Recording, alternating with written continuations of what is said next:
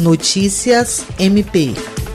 A Procuradora-Geral de Justiça do Ministério Público do Estado do Acre, Cátia Rejane de Araújo Rodrigues, recebeu nesta terça-feira, 6 de outubro, a visita do diretor da rede de televisão comercial aberta, Rede Amazônica, Edmundo Curvo. A visita foi acompanhada pela diretora de comunicação do MPAC, Kelly Souza. Na ocasião, o diretor formalizou um convite ao MPAC para participar de uma singela homenagem à Rede Amazônica pelos seus 46 anos de atuação no estado do Acre, a ser realizada no próximo dia 16 de outubro.